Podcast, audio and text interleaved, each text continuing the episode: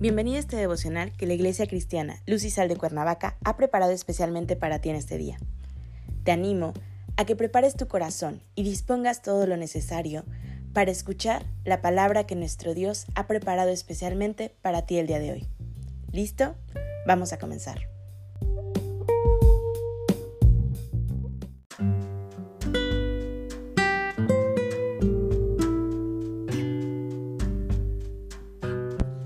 Hola, ¿qué tal? Es un gusto saludarte el día de hoy. Bienvenido. Recuerda que estamos en nuestra serie devocional Rey de Reyes, que la Iglesia Cristiana Lucisal de Cuernavaca ha preparado especialmente para ti en esta mañana. Nuestro tema de hoy es ¿Qué hizo Jesús por nosotros? Hoy te voy a pedir que tomes tu Biblia y me acompañes al libro de Lucas capítulo 19 versículo 10. La palabra de Dios dice, El Hijo de Hombre vino a buscar y a salvar lo que se había perdido.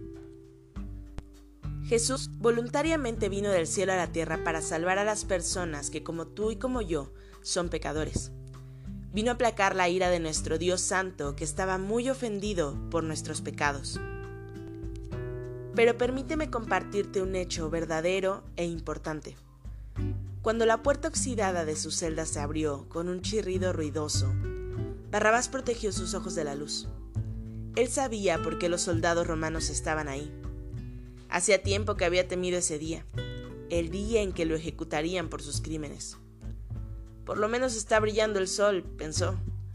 Eso es mejor que morir bajo la lluvia. Pero, ¿qué ocurre? Algo está mal. Los guardias lo miraban con una sonrisa extraña. ¿Qué es esto? ¿Otra broma de locos? preguntó.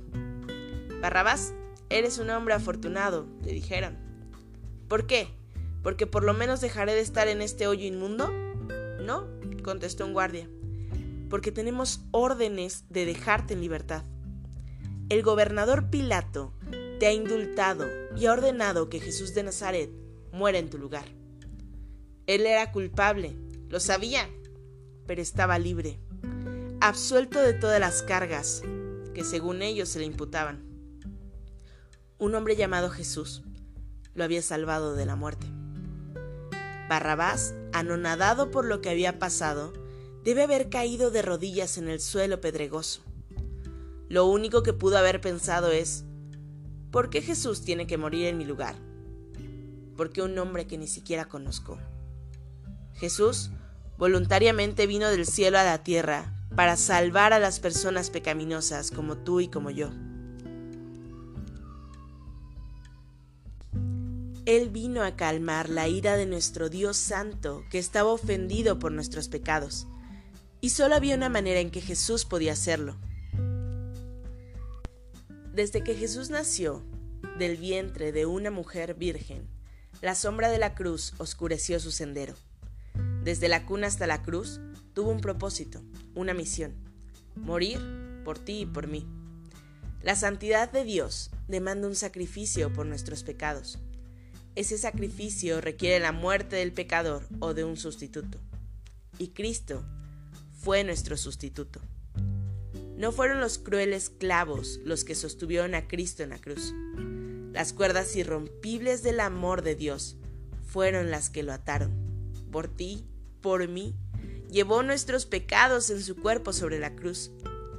Pero el sufrimiento físico de Jesucristo no fue la peor parte de su sufrimiento.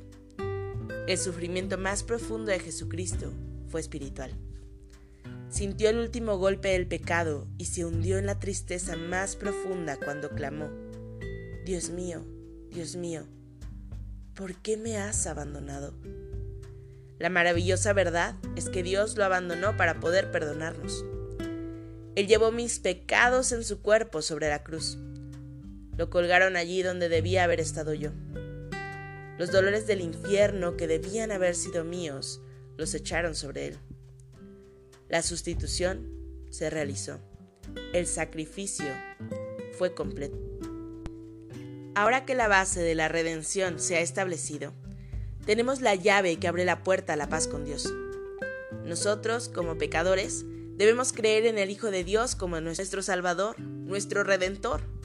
Debemos aceptar la increíble gracia de Dios y saber que nos amó tanto que entregó a su único Hijo para que nosotros creyéramos en Él y tuviéramos vida eterna a su lado.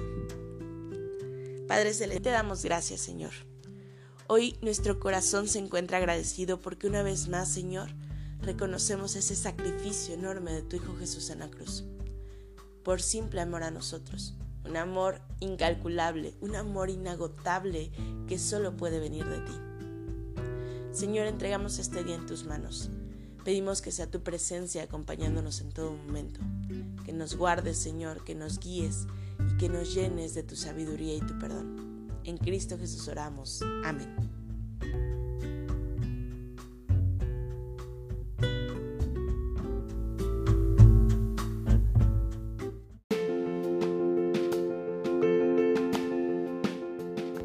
Ha sido un placer compartir la palabra contigo el día de hoy. Te animo a que no te pierdas ni un solo devocional de esta serie. Te espero aquí el día de mañana. Y recuerda, conecta con Dios.